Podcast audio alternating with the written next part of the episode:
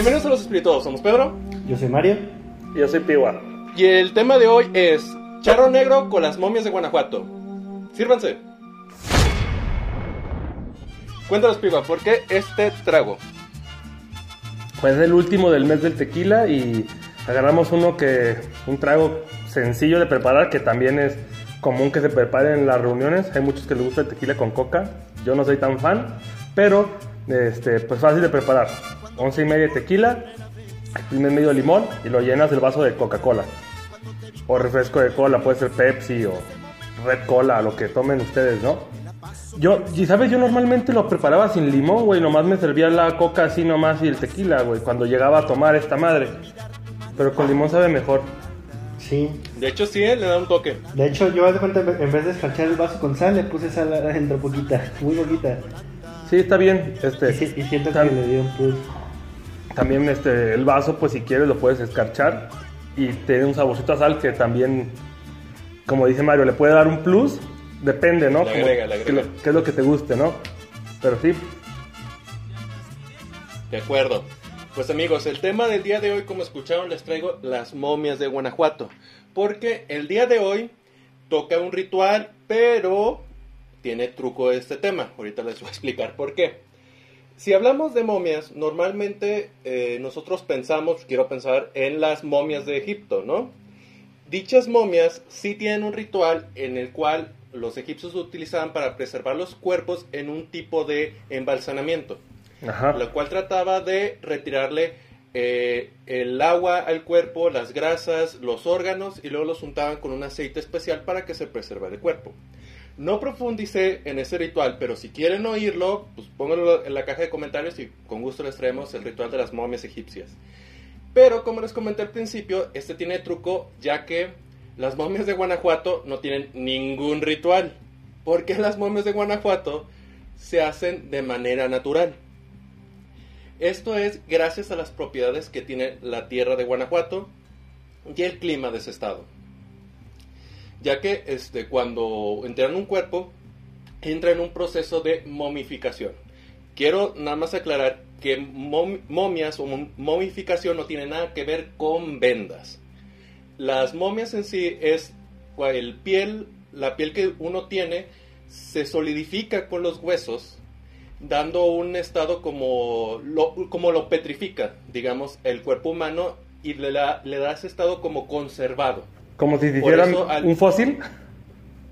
Es, no, no, no, porque, porque el, o sea, sí, sí, haz- hazte cuenta que el- todo el cuerpo se hace fósil, pero los fósiles que se han encontrado son puros huesos. Pero Claro. aquí la piel se preserva, los cachetes, la, algunos preservan la nariz, los párpados a, a veces se preservan, que es, que es este, carne, pues, tal cual. Sí, sí. Este, porque, un ejemplo, ¿no? O sea, si tú entierras un cuerpo, ojalá nunca lo hagas, este, si tú entierras un cuerpo, a la semana que lo desentierras lo encuentras así todo podrido, con gusanos, ¿no? Comiéndose la carne. Si lo vuelves a enterrar y después otra semana encuentras puros huesos. O sea, ya no encuentras ni piel, ni órganos, ni nada. El caso de la momificación, les digo, la piel se preserva, inclusive algunos órganos también se preservan. Mm. Y pues eso es modificación tal cual, no tiene nada que ver con ventas, por si acaso. bueno, y en este capítulo les hablaré tal cual de las momias y su museo, al igual que dos leyendas que, surgieron a partir de ese museo. Y empezamos como eh, que la primera momia la encontraron en 1865. ¿Por qué? Porque en México existe lo que se le llama el derecho de la sepultura.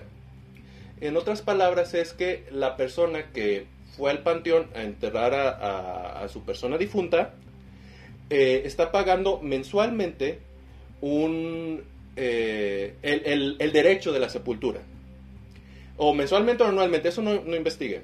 La, la verdad, yo me quedé pensando, yo pensaba que era un solo pago, de que pagabas una vez para estar ahí toda la vida. Ah, no, ah, ah, ah, ahí te va, ahí te va. Es que existe el derecho a la sepultura y el derecho por la perpetuidad. Ese es el, el que es de por vida, pero supongo que es más caro. Yo creo que para otras, fumi- otras familias que no pueden pagar ese derecho de pago, pagan el, el mensual o el anual.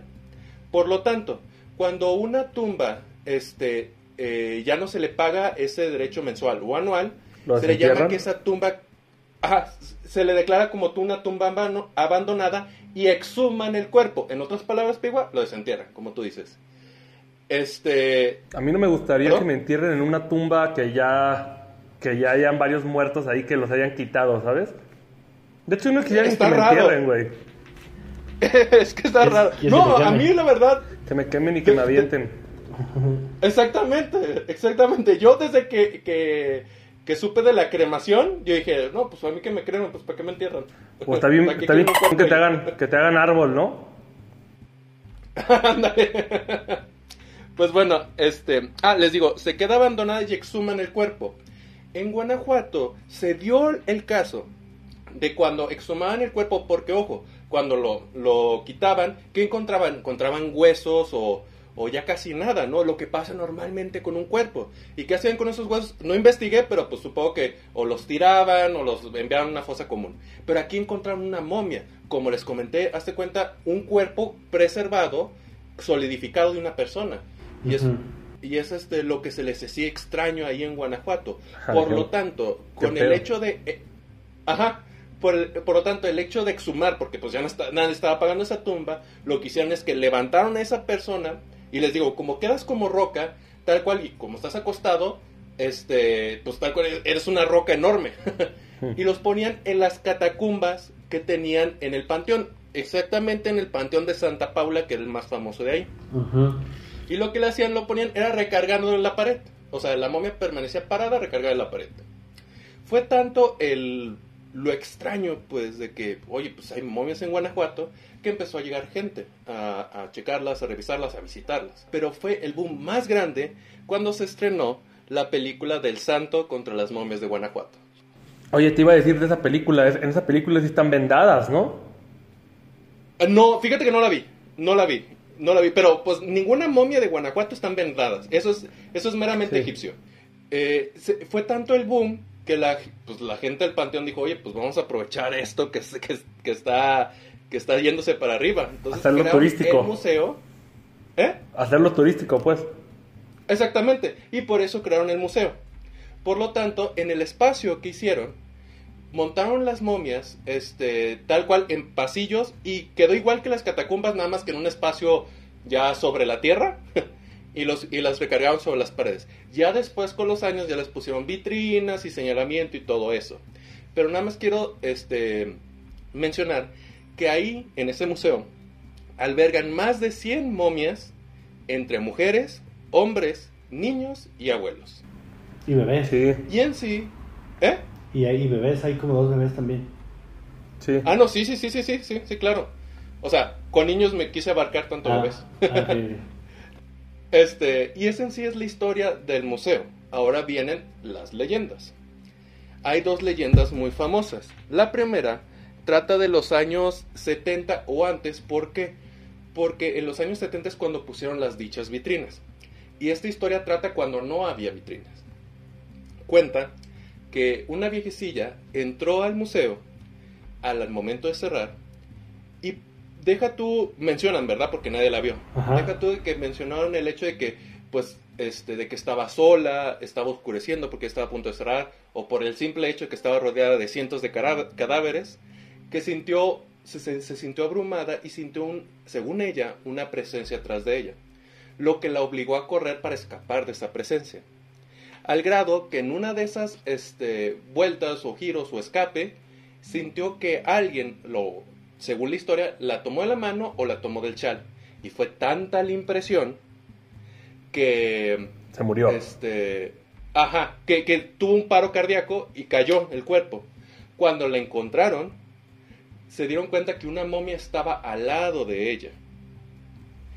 Olo. Yo, como fanático de lo mórbido, es que una momia lo persiguió. Pero los escépticos cuentan de que por el hecho de que, ok, sí se abrumó y estaba corriendo, y como les cuento es importante esto de las vitrinas, y cuando dio vuelta una momia que, no sé, tenía el brazo un poco de más, sintió el brazo o sintió que alguien la jaló del chal. Mm, Entonces eso le impresionó, y cuando se cayó, se, eh, se cayó con todo y momia. Entonces ahí nació esa leyenda. Lo curioso de aquí es de que aquella viejecilla fue enterrada en, en el panteón y cinco años después Se perteneció a la exhibición. No es cierto, güey. Ahora, Eso está más Sí, está claro, ¿no? Pero- y les va la segunda leyenda. Este trata, perdón, va el trago porque no le he dado ningún trago. Esta trata de la segunda leyenda y trata, perdón, de, de un guardia nocturno.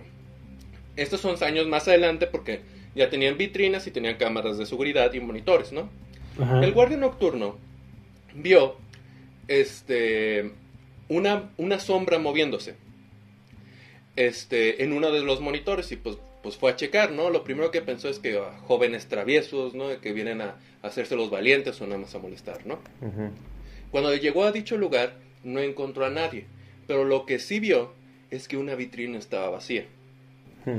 Detrás de él escuch- escuchó un, sutil- un sonido gutural que lo hizo voltearse y al final del pasillo vio una figura.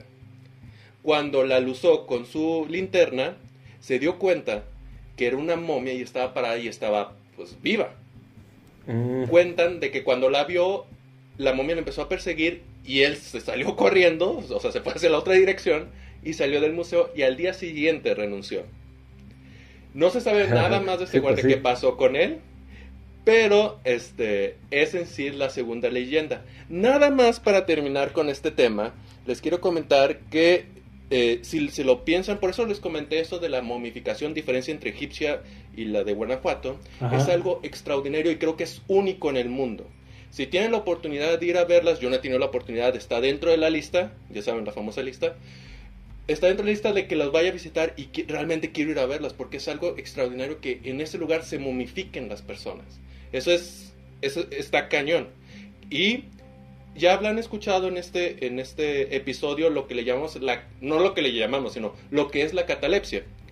Que es Ah, cuando Simón. alguien, cuando alguien muere, eh, bueno, no, perdón, no, no muere. No se muere. sino sus signos vitales bajan tanto que las personas piensan que muere. Entonces, Ajá. algunas de las momias tienen este, gestos de gritos, de desesperación, de que quieren salir, precisamente porque sufrieron catalepsia y se dieron cuenta que las enterraron vivas. Y la antes los enterraban como- con, con la campanita, ¿no? Para que lo jalaran si estuvieran vivos o lo que sea. Exactamente, exactamente. Para las que no pudieron ah, con la campanita, este, quedaron con la expresión de, de, pues, de terror, pues. Y hay algunas momias así en Guanajuato. Y nada más para terminar ahora sí, son tres comentarios curiosos. En Guanajuato existe la momia más pequeña del mundo. Esto se dio porque una madre cuando estaba dando a luz y le practicaron cesárea, murió junto con sus hijos. Y cuando los enterraron, se momificó la madre y se momificó el hijo. Y el hijo se convirtió en la momia más pequeña del mundo. Entonces, si tienen oportunidad de ir, vayan, créanme. Creo que es una experiencia única. Sí. Y ese es el capítulo de hoy, mis amigos. ¿Qué tal les pareció?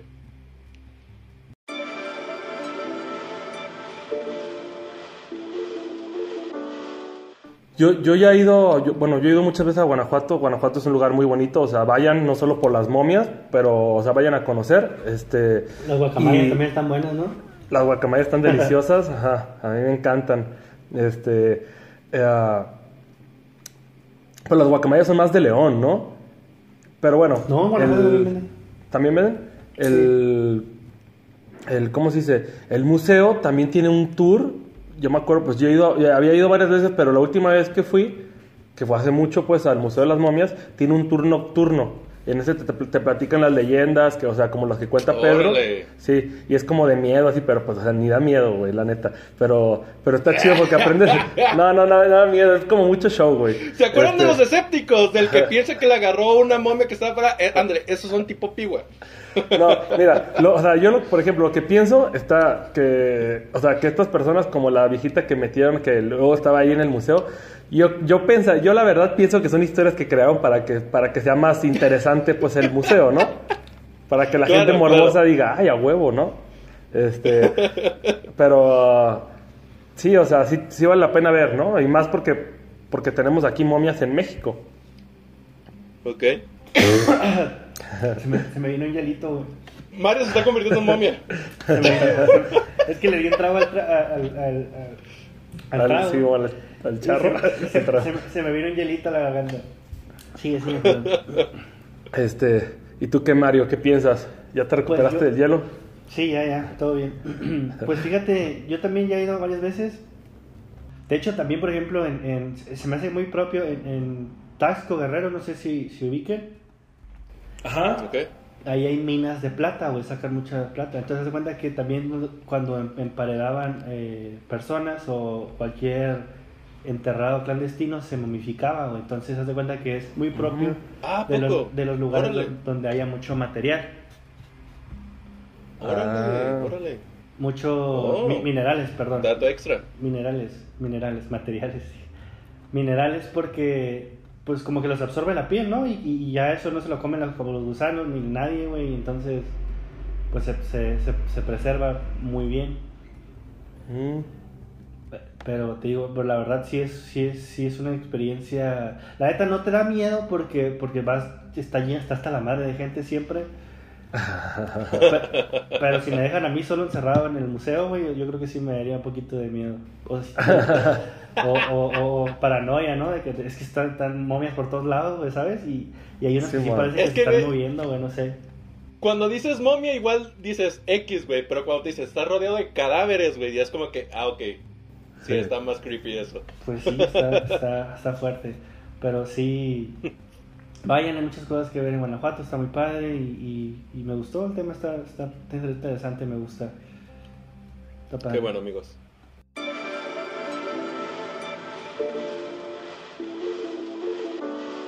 El trago, fíjate, ah, no tuve muchas oportunidades de probarlo, ahorita estuve dándole con las conclusiones. Yo en la personal no conocía el charro negro, nunca creí la combinación de Coca-Cola con tequila. Neta, no lo conocías, güey. No, no, pues ya ¿Qué? ven, yo, yo no tomo, güey. Entonces andamos aquí tranquilos. No, pero no, no lo conocía.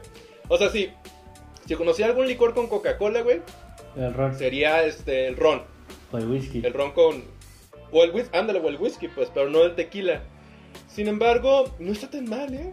No está tan mal. Y como dices, el limón le dio. A, a mí se me hace que le dio un toque. No sé, como refrescante. Se me hizo. Entonces, yo le daría unos. 3.4 pedros. Muy bien, muy bien. Muy ¿Tú. Mario? Yo, fíjate, sí lo había probado, pero así como dices tú, sin limón y sin sal. Y se me hacía demasiado dulce, güey. Se me hacía el tequila, normalmente pues lo acompañamos con cítricos o con Claro. Sí, refresco de toronja, fresca. cosa, sí, ¿no? Ah, Incluso aquí en Guadalajara todo el mundo se lo toma con agua mineral, güey. Sí, con agua mineral Ey, es, ey, ándale. sí, es lo Ándale. normal. Pero me gustó, fíjate, me gustó un poquito más ya con el limón, sí es cierto, le quita un poquito lo dulce y le da un tonito más refrescante.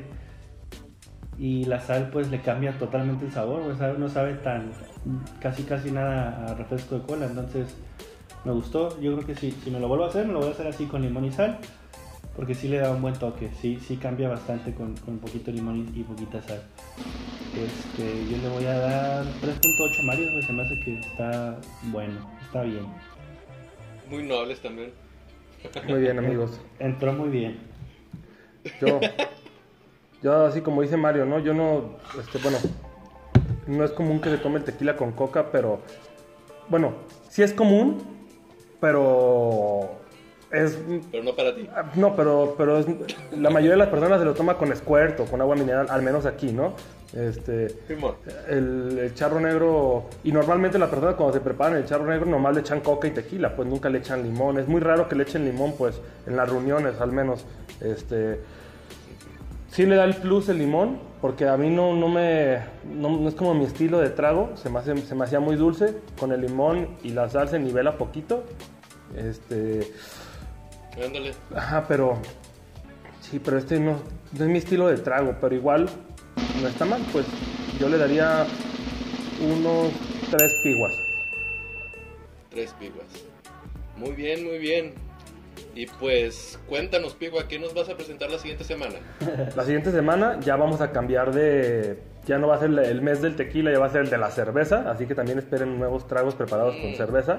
Vámonos. Y- abrir- Muy bueno. abrir Y empezamos cerveza. con un asesino serial, con un asesino serial controversial. Ya les contaré en la siguiente semana para que vean. Este, Nice. Así que no se lo pierdan, Perfecto. amigos. Así es. Pues bueno, eso ha sido todo por nuestro capítulo de hoy. Suscríbanse al canal, comenten, denle like, eh, escúchenos en Spotify y pues nos vemos en la próxima. Cuídense. Chao amigos. Bye. Bye.